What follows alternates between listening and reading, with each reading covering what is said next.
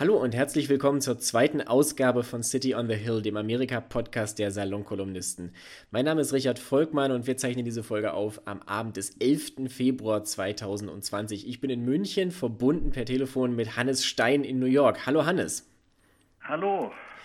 Herzlich willkommen und schön, dass du auch wieder dabei sein kannst. Wir haben ja diese Woche doch einiges äh, erlebt in, der, in, den Vereinigten Staaten, was doch ganz interessant war. Das wirklich Interessante werden wir aber natürlich erst morgen früh wissen, nämlich den Ausgang der heutigen Vorwahl in New Hampshire. Nach dem totalen Chaos letzte Woche in Iowa ist das ja praktisch die erste richtige Vorwahl, ne? wie wir letzte Woche besprochen hatten. Ja, ich möchte aber, bevor wir über weitere Vorwahlen sprechen, noch über was nachtragen, weil ich glaube, man muss das doch erwähnen zumindest. Das eine ist der Auftritt von Trump, nachdem äh, er, wie ja zu erwarten war, vom Senat, ähm, ich wollte beinahe sagen, in den Stand des Kaisers erhoben wurde, aber nachdem ihn der, in der Senat von, von diesen ganzen Impeachment-Vorwürfen freigesprochen hatte, diese Rede, die er gehalten hat, zu der man ja zwei Sachen sagen muss. Das eine ist, also es war ein, eine Wüste, ein, natürlich eine Wüste Selbstfeier, ein Siegestanz. Ganz kurz, redest du, redest du jetzt noch vom, vom Prayer Breakfast oder von der, von der State of the Union? Er hat ja mehrere Reden gehalten im Laufe der letzten ja. Woche.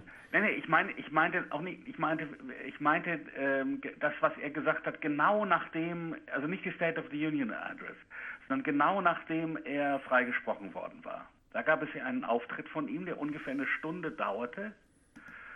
Und ähm, es war eben das natürlich das Gegenteil von Selbstverknirschung, aber was man auch, finde ich, sagen muss, und was komisch, also ich weiß nicht, wie das bei euch referiert wird, aber es war gaga. Ich, ich meine, der, der, der, es ist mit, mit jedem längeren Auftritt von Trump, wo er nicht von einem Teleprompter abliest, wird einem ja deutlicher, dass mit diesem Mann etwas ganz ähm, fundamental nicht stimmt. Und ich finde es so ein bisschen seltsam, ähm, dass darüber nicht gesprochen wird. Dass der Mann also mit, mit riesigen Pupillen in, in die Kameras blökt, ähm, ähm, keine zusammenhängenden Sätze mehr zusammenkriegt ähm, und ebenso wirkt, also entweder als hätte er was genommen, oder so, als wäre es eben äh, in einem fortschreitenden Stadium irgendeiner Form von Verblödung. Gut, da sind wir in Deutschland oder generell in Europa natürlich in der in Anführungszeichen komfortablen Lage. Wir müssen uns jetzt nicht mit jeder einzelnen Äußerung en Detail befassen, weil jeder ungefähr weiß, womit er es bei Trump zu tun hat.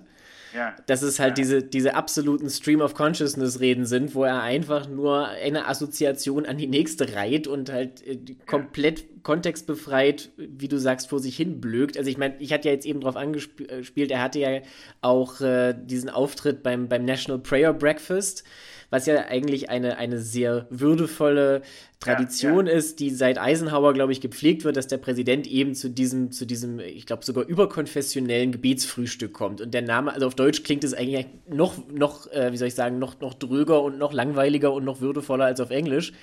Und er hat ja dieses Prayer Breakfast dieses Jahr auch genutzt, um äh, auf mit Romney einzudreschen der ja der einzige Republikaner im Senat war, der tatsächlich für die Verurteilung von Trump gestimmt hat. Das war natürlich Makulatur, weil es war immer noch 48 zu 52. Äh, ja, aber man muss, man muss, man muss es doch, doch auch darüber wollte ich noch mal kurz sprechen. Bitte. Also mit Romneys ähm, Auftritt, also wie er das gemacht hat, fand äh, ich doch sehr eindrucksvoll. Mich hat dieser, mich hat das sehr beeindruckt. Vielleicht auch deswegen, also ich habe zufällig Freunde, die Mormonen sind. Oh. Ähm, also ja, ist so passiert. wie, wie, macht man das in New York? Okay. Äh, wie, wie, man das in New York macht. Äh, man, man schreibt etwas, etwas Despektierliches über Mormonen und kriegt dann eine sehr nette E-Mail von einem Mann mit Vornamen Ahmad, der, der, wie es sich trifft, damals der Pressesprecher war, der Mormon, der so die Verbindung der Mormonen zur UNO gemacht hat. Und wir haben uns dann zum Kaffeetrinken getroffen und haben uns angefreundet. Und seither sind Jane und Ahmad, also seine Frau heißt Jane, sind, wir sind befreundet. Ähm, und wir mögen uns gerne. Ich meine, es sind ganz andere Leute, sie haben ganz andere Überzeugungen und ich, ich, ich mag sie gerne und sie mögen uns, glaube ich, auch sehr gerne. Sie waren bei dem Briss, der, bei der Beschneidung von meinem Sohn dabei. Also so, so nahe und herzlich ist das Verhältnis. Ja, und, und Romney ist eben ein, ein gläubiger Mormone, der das eben sehr ernst nimmt. Und ich fand diesen Auftritt doch sehr eindrucksvoll. Also, dass jemand, der weiß, er wird dafür Haue kriegen, der weiß, er wird dafür Todesdrohungen kriegen, der weiß, dass er damit vielleicht sich seine politische Zukunft vermasselt, äh, doch so ruhig und so würdevoll sagt, nein, dass, dass er für dafür spricht, diesen Mann aus dem Amt zu entlassen. Und bitte sehr, der Mann war gerade eben der Präsidentschaftskandidat der Republikanischen Partei. Das muss man sich ja auch mal vorstellen. War der letzte republikanische Präsidentschaftskandidat vor Trump. Ja, ich meine, das ja. fühlt sich an, als wäre es im früheren Leben gewesen, aber es ist gerade mal 2012. Und ja. damals, und damals war er natürlich auch noch der, der absolute Boomer der, der äh, Liberals und eben auch der, sagen wir mal, der linken Mitte in Europa. Das hat sich jetzt tatsächlich ziemlich umgedreht. Ja, also das ist. Ja, ja da, darüber haben dann auch wieder höhnisch die Leute auf Fox News, ach, jetzt ist er auf einmal der Liebling der, der Mainstream-Medien und so. Das, was mich nicht trifft, ich meine, ich habe ihn 2012 nicht gewählt, aber ich habe ihn nicht für einen so einen absoluten äh, äh, widerlichen Kerl gehalten, sondern in dem Moment dachte ich, okay, ich bin für eine Krankenversicherung und die kriege ich eher mit Obama als mit, mit Romney. Aber es war nicht so, dass ich nicht ihn für unwählbar gehalten hätte oder sowas Verrücktes. Und ich habe ihn auch nie für irgendwie verkommen. Und dieses Anti-Mormonen-Dings, da beißt man, wie gesagt, bei mir sowieso auf Granit. Äh, weil ähm, ich nun, weil wir nun gute mormonische Freunde haben, die völlig okay sind. Aber ich, ich finde, das muss man doch nochmal erwähnen. Man muss erwähnen, also dass, dass Trump diesen Auftritt hatte. Übrigens im Zusammenhang mit Religion auch interessant, denn der erste, der dort auftrat, war ja Arthur Brooks. Und Arthur Brooks ist auch ein auch völlig honoriger Konservativer. Ganz kurz, mit dort meinst du jetzt? Bei diesem National Prayer Breakfast. Ach so, ja. Mhm, ja. ja. Und, und Brooks ist also ein ganz honoriger Konservativer, der anfing mit einer versöhnlichen Rede. Ja, der sagte, also wir müssen jetzt alle wieder zusammenkommen. Und Trump steht auf und wischt das erstmal weg. Also das ist überhaupt nicht, wir müssen es überhaupt nicht versöhnen. Und dann kam die Androhung von der Rache gegen seine Feinde. Und dann kam eigentlich nur, ich habe gewonnen, die anderen haben verloren und wer gewinnt, ist eben der Gewinner. Ja? Und das ist ja auch interessant. Äh, dass der Mann, den die amerikanischen Evangelikalen so lieben, als einzige Theologie hat, dass es gut ist zu siegen. Das, das Recht des Stärkeren durchzusetzen, ja. ja. Ja, das ist ja nicht Christentum, das ist auch nicht Judentum, das ist Nietzsche. Und zwar Nietzsche aus der alleruntersten Schublade. vulgär, vulgär Nietzscheanismus, ja. Das, das ist, ist vulgärster Nietzscheanismus, ja. Das ist tatsächlich interessant. Und ich frage mich halt auch wirklich, ich meine, die, die Evangelikalen haben wahrscheinlich 2016 gedacht, die, besser, besser Republikaner als, als die Gegenseite. Und das sind auch Leute, bei denen ich, also die müssen doch sämtliche Badezimmerspiegel abgehängt haben. Die, die können sich doch nicht mehr selber in die Augen schauen, jetzt drei Jahre später. Also, ich weiß ja, die, auch, auch beim Prayer Breakfast, also die gehen doch da rein und die müssen doch von ersten Moment an Blut und Wasser geschwitzt haben. Das, wie, wie, kann man das vor sich selbst rechtfertigen? Das frage ich mich schon. Also jetzt selbst als, als etwas distanzierter Mensch, wie, wie geht das? Warum, warum, schreit da keiner laut auf? Na, erklären kann ich es schon, aber rechtfertigen kann man es nicht, aber erklären kann man es schon. Die, die sehen sich so sehr als Verlierer in diesem Kulturkrieg. Ja. Sie sehen sich so sehr als Leute, die, die ähm, in die Minderheit gedrängt sind und die, die verlieren dass sie sich jedem starken Mann an, an die Brust werfen, der sagt, ich, ich, äh, ich verteidige euch irgendwie. Aber dahinter steckt dann eben theologisch äh, nicht mehr viel Christliches. Es ist halt eine sehr stark, it's, it's, raw politics, ne? Also es geht ja am Ende dann tatsächlich nur, nur darum, wer sich durchsetzt. Das ist schon ja, also ich verstehe, was du meinst. Sie sehen, Trump ist praktisch die politische Notwehr aus ihrer Sicht, ja. weil sie ja so an die Wand gedrängt sind. Was ja. aber eigentlich gar nicht der Fall ist. Also. Naja, äh, es, es ist ein bisschen so wie. Ähm, es ist ein bisschen so wie die islamischen Fundamentalisten. Sie sind doch an die Wand gedrängt, und zwar weil das Angebot der liberalen Gesellschaft ähm, Sex and Drugs und Rock'n'Roll natürlich unglaublich verführerisch ist. Und wenn man dann eben nur anzubieten hat, eine doch im Grunde sehr ärmliche Theologie, dann, dann hast du dem nicht so viel entgegenzusetzen und dann rennen dir die jungen Leute weg und so. Ja, okay. Ja, das, das ist sicherlich richtig. Auf der anderen Seite, ich meine, die haben ja doch, also das ist ja nicht so wie, wie irgendwelche Nasen, die in der Fußgängerzone den Koran verteilen. Das sind ja Leute, die wirklich eine Struktur haben und die sehr gut ja. organisiert sind und die auch über, ja. über Netzwerke verfügen, die über Geld verfügen. Sicherlich ist das nicht für junge Leute das attraktivste Angebot, aber die kommen ja im Prinzip zurecht.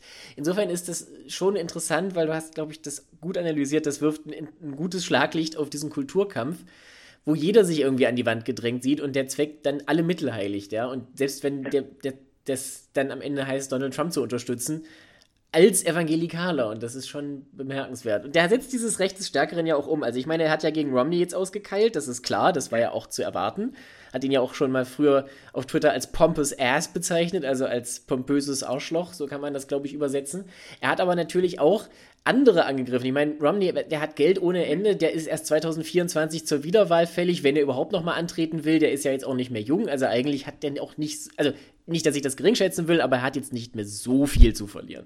Demgegenüber jetzt zum Beispiel Alexander Windman, der im, im Impeachment-Prozess ausgesagt hat, der im National Security Council war und vor allen Dingen auch sein Bruder, der mit der ganzen Sache überhaupt nichts zu tun hatte, sind jetzt beide strafversetzt worden, zurück aus dem National Security Council wieder ins Pentagon. Ja. Das, ist, das ist schon eine andere Qualität, finde ich. Ja, ja, das ist, das ist richtig gemein. Es ist auch so gemein, weil das so gute, also er ist ja so ein guter Mann, nicht? Also ein, ein jüdischer Emigrant aus der Sowjetunion, der hierher kommt, ein wirklicher amerikanischer Patriot ist, dieses Land liebt und natürlich deswegen aussagt, weil er dieses Land liebt. Und äh, es dann auf diese Weise vor den Latz zu kriegen, ist eine, eine un eine bodenlose Gemeinheit. Ja, aber anders natürlich von diesem von diesem Präsidenten nicht zu erwarten. Äh, das ist halt auch deshalb, also ich meine, Alexander, die Windmans generell, das ist eine Geschichte, die, die könntest du dir wirklich, die ist wie aus einem Emma Lazarus Gedicht, weißt du?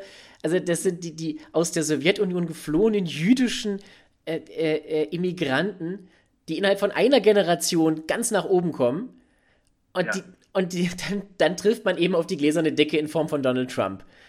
Ja. Also da, da, da ist Trump einfach die Antithese zum amerikanischen Traum. Man kann es, glaube ich, nicht anders sagen. Ja, ist er. Das ist er. Ja. Ja. Also das ist, das ist so von außen so betrüblich und so frustrierend und so entmutigend zu sehen. Selbst wenn man weiß, also ich meine natürlich, die Windmans sind jetzt nicht entlassen. Und von, und von innen erst. Von ja, gut. Innen es, von innen ist es noch entmutigender zu sehen, weil es wirklich, es, ist, es hat ja auch was Demütigendes. Ja. Auf, ich meine, man muss dazu sagen, ich meine, sie sind jetzt nicht entlassen, sie stehen nicht auf der Straße, sie haben noch einen Job, sie arbeiten noch im Pentagon.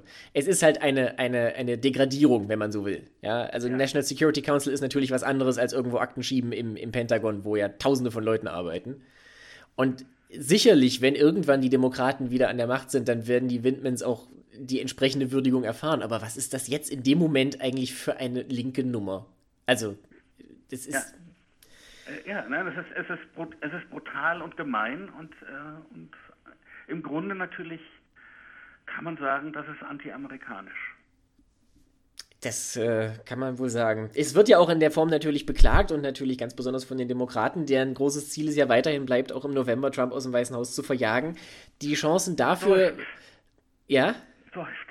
Ja, seufzt. Das ist, ist das, äh, das Überthema für den zweiten Teil, weil wenn man jetzt tatsächlich sich mal das Feld anschaut, also Buttigieg hat in Iowa gewonnen. Das heißt, diese von uns ja auch letzte Woche so ein bisschen gestreuten Gerüchte haben sich bestätigt.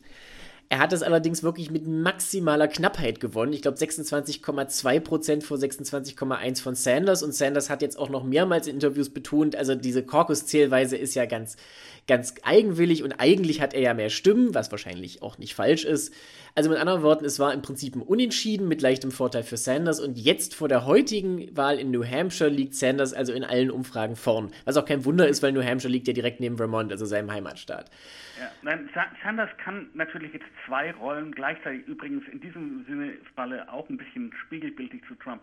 Er kann zwei Rollen gleichzeitig spielen. Nämlich A, ich das Opfer. Ja. Ja, ja, ich, der vom Establishment gedeckelt wird. Dann gibt es natürlich auch noch inzwischen längst Verschwörungstheorien. Das ist, also in Wirklichkeit habe ich ja Iowa gewonnen und dieses böse Establishment unterdrückt. Also ich als Opfer und gleichzeitig ich als Sieger. Also, ja? ja. Und, und, das, und das ist sozusagen, that's the winning formula. Ich bin der, der es immer auf den Deckel kriegt. Ich bin der, der immer und ich bin der, der immer und die Clintons und immer bin ich das Arme. Und, und gleichzeitig, ich, ich bin der Sieger. Ich, ja. ich, ich kriege von allen auf den Deckel, ich, bin, ich werde von allen unterdrückt und trotzdem gewinne ich noch. Ja, ja, ja. Und, und im Großen und Ganzen, muss ich dir sagen, sehen wir natürlich jetzt ein, ein Schauspiel auf der demokratischen Seite, das wir 2016 bei den Republikanern gesehen haben, wo alle noch nicht so richtig glaubten 2016, wir erinnern uns, dass dieser Trump wirklich ernst zu nehmen ist. Und dann fingen die moderaten Kandidaten an, sich gegenseitig fertig zu machen. Weil man ja. In der, Zwischen in, in, in der, der, Zwischenzeit gewann war Trump. Richtig, weil, weil die Annahme war, dass Trump sich irgendwann zerlegt und dann geht es darum, wer seinen Delegierten aufsammeln kann. Also wer sozusagen aus dem normalen Feld noch übrig ist, der dann so mit der großen, mit der großen äh, Versöhnergeste sozusagen die Partei dann anführen kann. Und das, genau. und das sieht man jetzt tatsächlich auch sehr ähnlich, das stimmt, ja. Ja, und ich glaube, dass eben am, im Moment, also ich, ich, ich denke, dass am, am Ende Sanders ähm, es ist auch so, dass Sanders Umfrageergebnisse so gut sind, dass man sich schon nicht mehr so richtig gegen ihn stellen kann. Ja? auch das war bei Trump ähnlich. Also man, man, durf, man darf schon nicht mehr so richtig aggressiv gegen ihn sein. Ich würde noch weitergehen. Also die Umfrageergebnisse sind das eine, weil Trump hatte zu dem Zeitpunkt ja nun wirklich schon relativ ausgebaute Führung. Der war ja konstant von Beginn an immer über 30 Prozent. Und ich glaube, seit, seit Joe Biden ins Rennen eingestiegen ist vor einem Dreivierteljahr, hat fast niemand mehr überhaupt 30 Prozent bekommen bei den Demokraten. Also es ist ein bisschen was anderes. Der Punkt ist eher der, oder die Parallele, die ich sehe, ist eher die, Trump und Bernie haben beide ein, ein Heer von, von Leuten, die sie jeweils kultisch verehren ja. Und wenn du dich gegen sie stellst, dann musst du damit rechnen, dass online einfach ein, ein Mob mit Mistgabeln und Fackeln auf dich losgeht. Und nicht nur auf dich, sondern im Zweifelsfall auch auf deine Unterstützer. Und das ist das Problem. Wer, wer will sich gegen. Twitter-Mob. Ja, genau. Wer, aber nicht nur Twitter-Mob. Ich meine, das sind ja Leute, die auch, auch, auch die Bernie Bros im echten Leben. Wer will sich gegen diese Leute wirklich stellen? Wer, es ist viel bequemer, wenn du versuchst, sozusagen deine eigene Lane abzusichern, indem du deinen, deinen jeweiligen Konkurrenten ausstichst. Wir sehen das ja jetzt schon so ein bisschen in Andeutung zwischen Biden und Buttigieg. Also, das, ich find, oder generell, ich finde, Biden ist jetzt gerade ein ganz interessantes Phänomen, weil der war ja eigentlich von Anfang an der absolute Frontrunner. Es hieß, er kann sich nur selbst besiegen und wir erleben jetzt offenbar, wie er das gerade tut. Ja, weil er hat, er, er rutscht überall ab. Die, die Performance in Iowa war eine Katastrophe. Er hat, glaube ich, weniger als 16 Prozent bekommen. Ja, ja, ja. Also, ja, ja. Es, es, es, es ist, ich, ich will dir sagen, wie ich es sehe, äh, und unterm Strich. Ich glaube, der Einzige, der gegen Trump gewinnen könnte, wäre Joe Biden. Deswegen haben die Republikaner auch nie vor jemand anderem Angst gehabt. Deswegen diese ganze Ukraine-Nummer ging gegen Joe Biden, nicht gegen Elizabeth Warren, nicht gegen, sondern gegen Biden, weil sie wissen, Biden ist der Einzige, der diese Koalition zusammenhalten kann. Das kann sonst keiner. Alle anderen haben jeweils ein Minderheitenprogramm innerhalb der Demokratischen Partei. Und deswegen bin ich mittlerweile eigentlich dafür, dass Sanders der Kandidat wird, weil mir lieber ist, Sanders verliert gegen Trump, als ein moderater Kandidat wie Buttigieg. Das stimmt natürlich, weil dann kannst du natürlich damit rechnen, dass in vier Jahren entweder wieder Sanders antritt oder jemand, also so eine Art Sanders-Klon. Also hier Tulsi Gabbard oder äh, Alexandra, Alexandria Ocasio-Cortez. Ja, irgend so jemand. Und, die, und die, also mir ist lieber, wenn die, die, die, die sollen bitte jetzt besiegt werden. Das hat nur, meine Rechnung hat nur einen Fehler. Und zwar? Der Fehler ist, dass natürlich nicht nur Sanders unterliegen wird, sondern dass, in, wenn sie Sanders aufstellen, sie alles verlieren. Sie verlieren dann, glaube ich, auch das Repräsentantenhaus. Ganz bestimmt den Senat. Weil die, die, die, diese Leute in den, die Frauen in den, in den Vorstädten, ja, die 2018 das erste Mal in ihrem Leben die Demokraten gewählt haben, weil sie von Trump angewidert sind, die werden dann wieder zurückgehen zu den Republikanern oder zu Hause bleiben. Und das, das ist klein, der kleine Fehler an, an meiner Rechnung.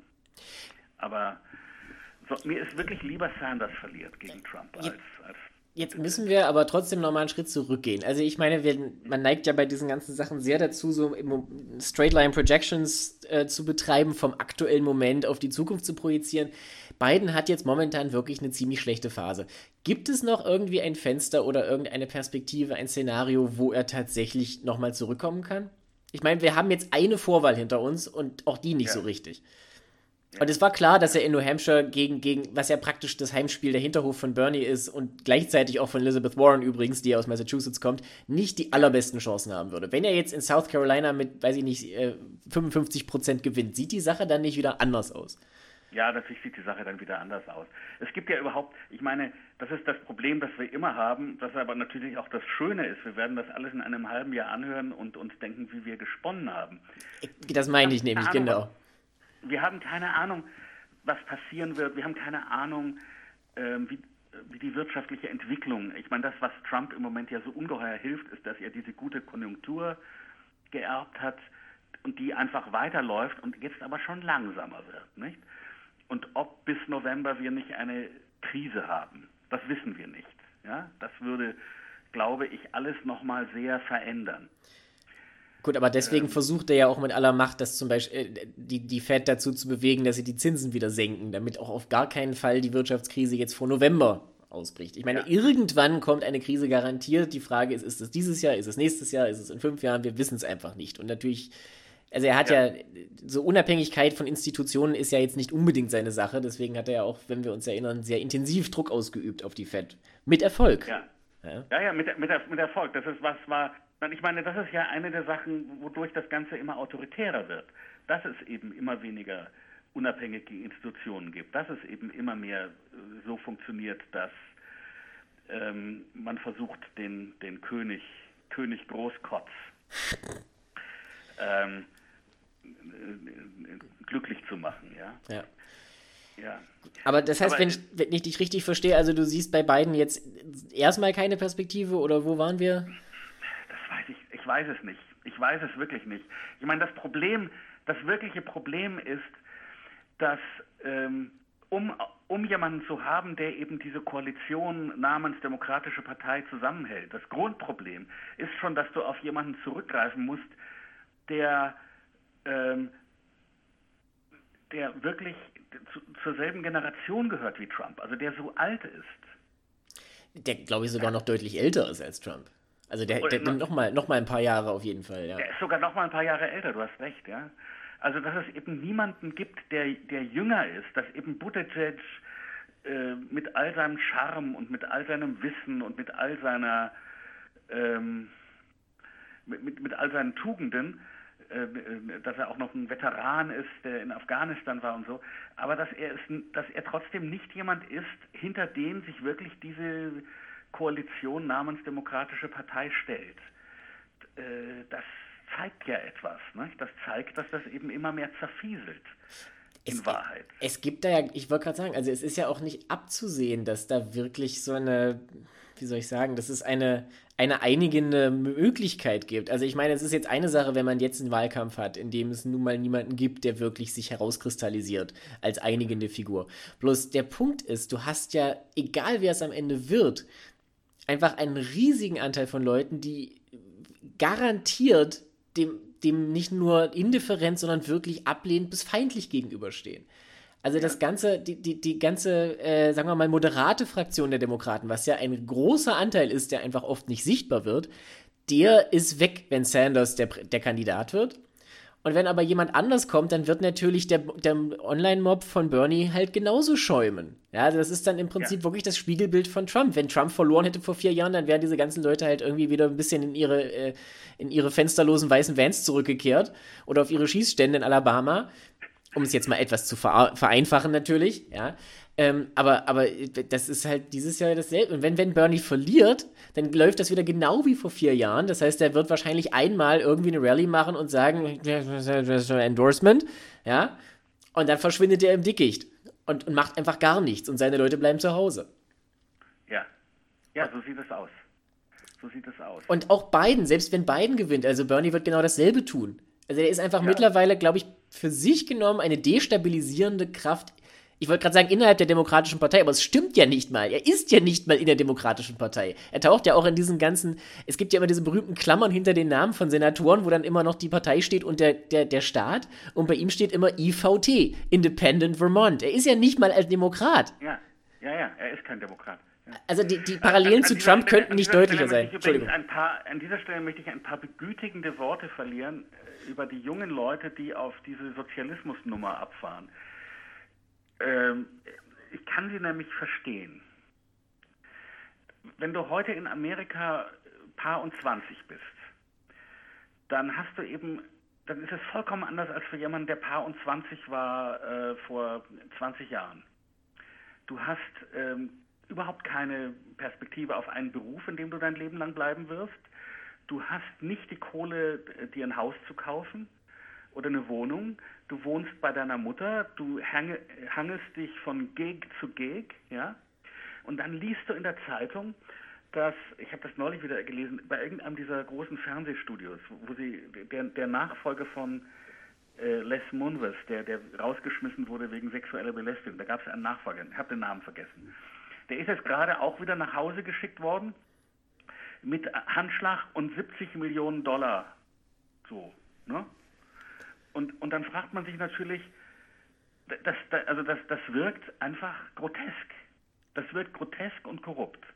Dass es so eine Schicht gibt, äh, wo man einfach nicht mehr fällt, egal wie äh, falsch man es macht, egal wie sehr man den, den Betrieb ruiniert, aber du kriegst dann trotzdem diese 70 Millionen Dollar und als 20-Jähriger sitzt du bei deinen Eltern zu Hause, weil du dir nichts leisten kannst und versuchst dir irgendwie äh, äh, 2000 Dollar zu verdienen. Und dass diese Leute dann eben anfällig sind dafür, wenn ihnen jemand sagt, ja, und wir führen hier den Sozialismus ein und dann wird hier alles wunderbar, ähm, ist schon verständlich. Du, du meinst, jede Generation muss diese Fehler einmal selbst machen? Naja, der, der, das war, ich, ich meine, also es ist so, die, die meisten Leute wissen natürlich, die meisten Leute hier, aber ich glaube auch überhaupt, wissen natürlich wenig über Geschichte. Mhm. Ja, die, die, sie wissen nicht, dass es den Gulag gab. Sie wissen nicht, dass der letzte Versuch, dass alle letzten Versuche, den Sozialismus einzuführen, in Bankrott ähm, geendet sind. Sogar so ein Beispiel, also ein ja wirklich ähm, sehr eindrucksvolles Beispiel wie Venezuela, was so eine totale Kernschmelze einer Gesellschaft war mit der zweitgrößten Flüchtlingskatastrophe auf diesem Planeten, nämlich vier Millionen Leute. Und äh, einer Gesellschaft, die, die, die wirklich hungert. Ähm, sogar das kommt eben nicht so richtig an, weil man weil auch die Informationen so zerfleddert sind. Ja, das hast du jetzt sehr wohlwollend ausgedrückt. Also ich habe neulich dazu einen Artikel gelesen, ich glaube bei Foreign Affairs, und das war wirklich auch so ein Moment, da, da, greifst du dir an den Kopf, weil es ist halt eine Sache, weißt du, wenn du mit 20 als, als Student äh, deine Schulden hast und dich das, das natürlich alles weit weg ist. Aber wenn dann arrivierte Leute schreiben, das Problem in Venezuela ist nicht der Sozialismus, sondern Ineffizienz, Kleptokratie und Autoritarismus, also, ja. da weißt du nicht. Also, was, was, ja die Pseudonyme des Sozialismus. Richtig, weißt du, das ist so wie, das Problem ist nicht, dass die Sonne scheint, sondern dass das Sonnenlicht so hell ist. Also da weißt du auch nicht mehr, was du ja. machen sollst. Und wenn solche Leute, wenn das aber von einer respektablen Institution kommt, dann kannst du dir ausmalen, dass das natürlich bei Leuten, die, sagen wir mal, noch nicht ganz die politische Reife haben, weil ihnen einfach ein bisschen die Erfahrung fehlt, dass das natürlich eher verfängt. Und natürlich rechnet niemand mehr nach. Weil wenn Bernie sich hinstellt und sagt, weißt du, der ganz, sämtliche, sämtliche Schulden aus den Studienkrediten werden getilgt und es gibt jetzt, gibt jetzt gratis College und gratis, gratis Krankenversicherung, natürlich rufen alle hier, weil niemand das ja. durchrechnet und das ist auch schon egal, weil das Defizit sowieso ständig steigt. Also ich meine, ja. das, das so viel haben, glaube ich, also da kannst du mir jetzt natürlich besser sagen, aber mein Eindruck ist, so viel haben eigentlich alle mitbekommen in Amerika, dass das Defizit unheimlich hoch ist und immer weiter steigt, weil das kriegt man ja auch mit durch die gelegentlichen Shutdowns. Aber es ist halt so, wird abgebucht unter äh, Fügung des Schicksals, kann man nichts machen. Naja, äh, genauer gesagt ist es eben so, seit die Republikaner sich komplett davon verabschiedet haben, irgendwie die Partei zu sein, die der das Staatsdefizit wichtig ist. Und seit klar wurde, dass das pure Heuchelei war und dass das immer nur ein Argument war, um dafür zu sorgen, dass äh, Leute mit brauner Haut keine oder dunkler, noch dunklerer Haut keine Sozialhilfe kriegen. Ähm, seitdem ist das wirklich, es gibt keine Gruppe mehr, für die das irgendwie ein wirkliches Thema ist. Das ist so. Ja. Das, das, so, weit, so, weit würde ich nicht mal gehen. Also ich meine, sagen wir sowas wie, wie Fiscal Conservatism, äh, Fiscal Conservatism, was ja so lange einer, einer der Markenkerne der Republikaner war, das waren jetzt, gehört ja zu den Sachen, die die Partei jetzt beispielsweise für mich lange Zeit doch auf eine gewisse Weise nicht sympathisch erschienen ließen. Und da hat es halt so eine relativ klare, natürlich nicht immer korrekte Einteilung. Du hast die Demokraten, die eher auf das Soziale achten und dabei das Geld ein bisschen beiseite lassen und die Republikaner, die halt sehr stringent sind, was, was sowas angeht. Das ist halt natürlich die verkürzte Variante. Jetzt hast du halt die Demokraten, die, wo, wo Leute wie Bernie sind, die halt sagen, ja, Freibier für alle. Und auf der anderen Seite hast du die Republikaner, die sagen, noch Freibierer für alle. Ja, und, und da ist es dann auch schon egal.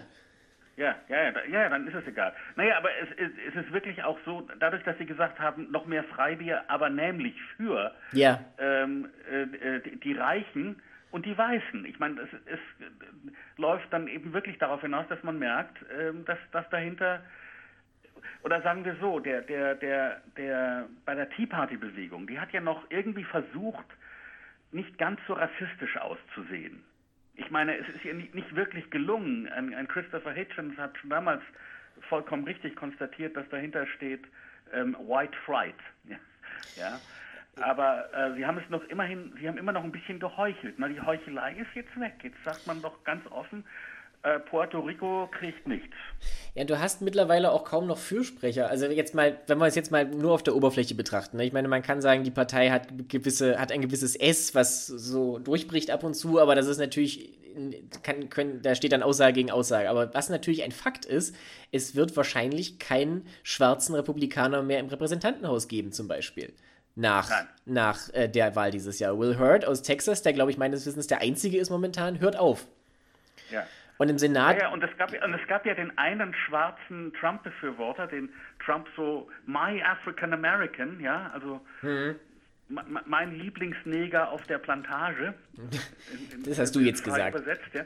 Und der hat sich inzwischen von Trump ab, abgewendet, also schon von einem halben Jahr oder so, und gesagt, er hat rausgekriegt, dass dieser Trump ein Rassist ist. Meine Güte. Naja, gut. Äh, man, man muss, man muss den Leuten ja zugestehen, dass sie dazulernen, selbst wenn das Lernen manchmal überraschend ist. Ja, ja es erinnerte mich nur doch ein bisschen an das berühmte Titelblatt der Titanic. Schrecklicher Verdacht. War Hitler Antisemit? War Hitler Antisemit. Das ist. Gut. Also man muss jetzt dazu sagen, ich habe es jetzt schnell nachgeguckt, es gibt tatsächlich einen schwarzen Republikaner im Senat aus South Carolina. Das muss man der Form und der Fairness halber noch erwähnen, aber es ist halt auch einer. Und auch wenn man ja. dieses identitätspolitische Spiel nicht spielen muss und sagen kann, natürlich ist es am Ende wurscht, welche Hautfarbe jemand hat. Es ist dann doch ein bisschen auffällig, wenn du eine Partei hast, die halt die, nahezu die Hälfte der Repräsentanten stellt im Repräsentantenhaus.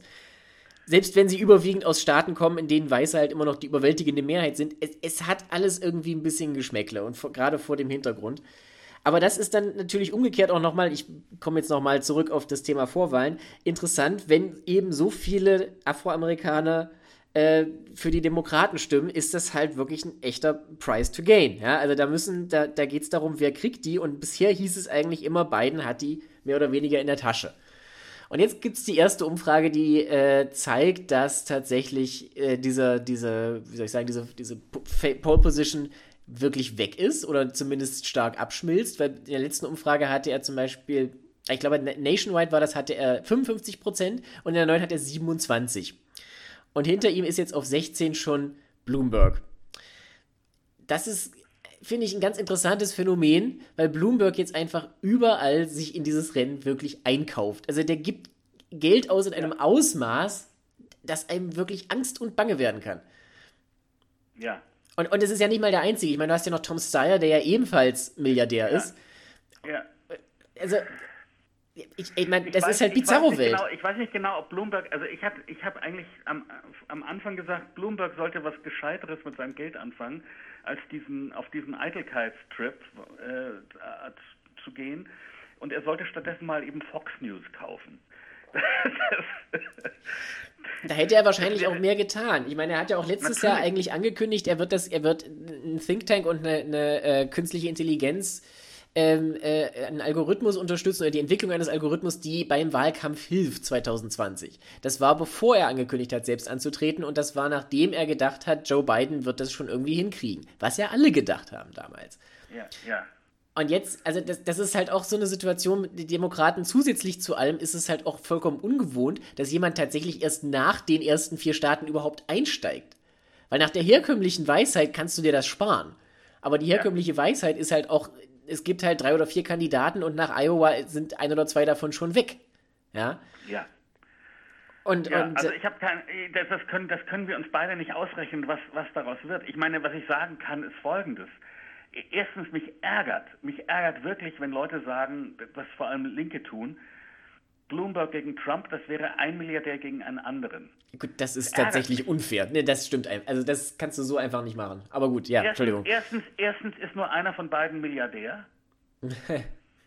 ja. Und zweitens ist es ja ein riesiger Unterschied, ob ich mir mein Geld verdient habe, indem ich eine kluge Geschäftsidee hatte als jüdischer Mittelschichtsjunge und, und das dann gemacht habe.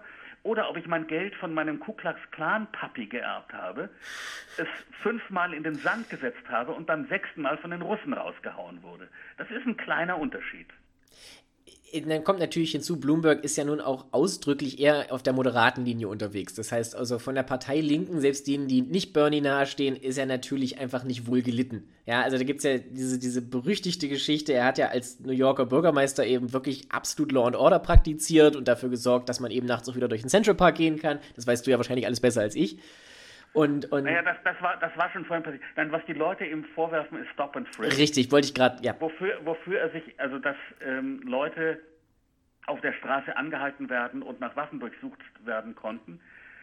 Ähm, was er ähm, damit gerechtfertigt hat, dass er gesagt hat, naja, aber das kommt ja gerade den, den Minorities zugute, wenn es weniger Gewalt gibt.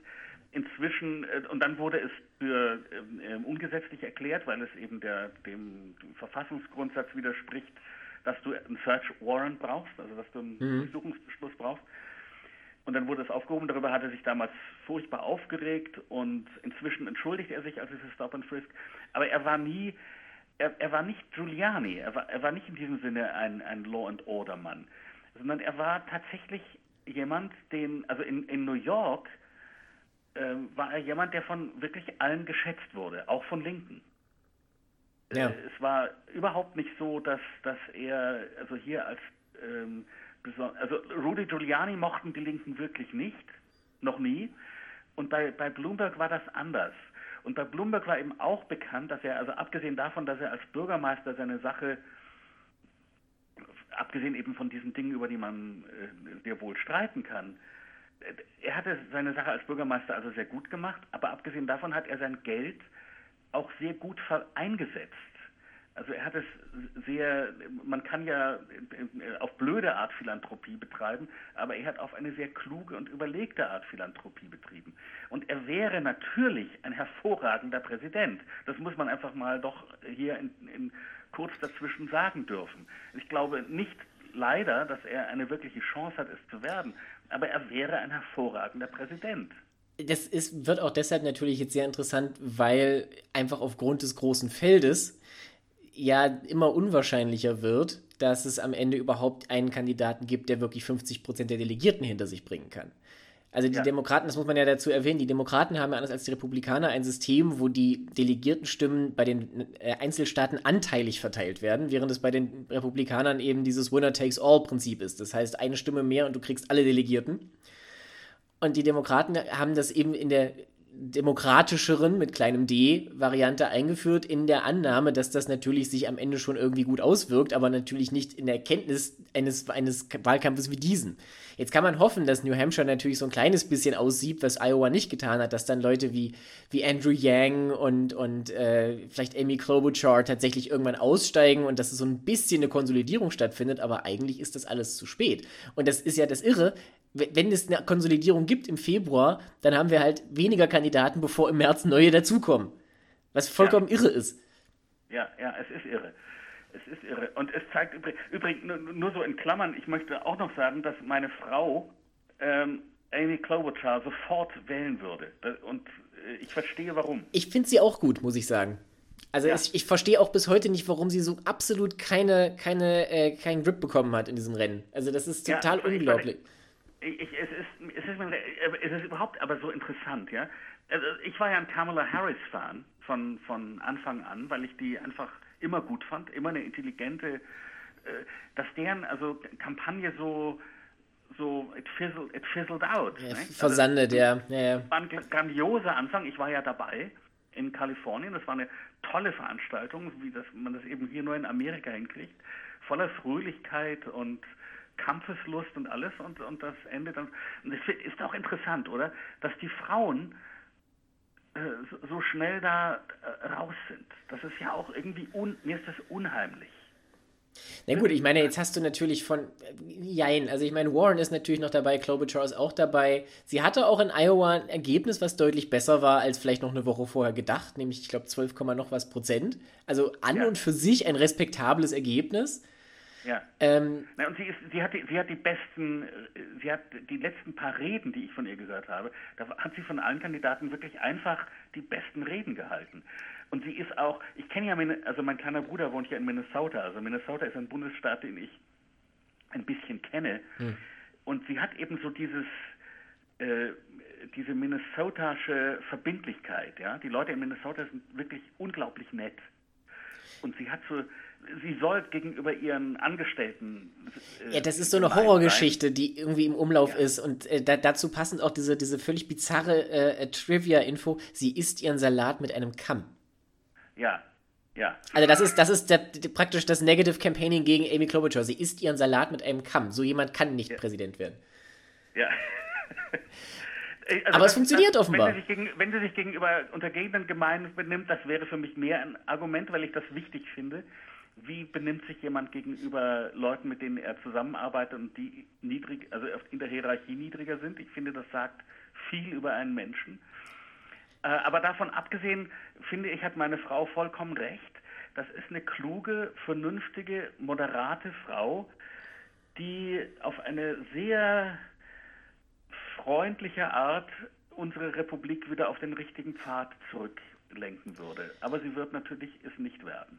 Sie hat allerdings natürlich, je nachdem wer es wird, am Ende ja durchaus eine Chance noch aufs Ticket zu kommen. Ne? Also sie ist ja eigentlich ja. super Material für, für einen Vizepräsidentenposten.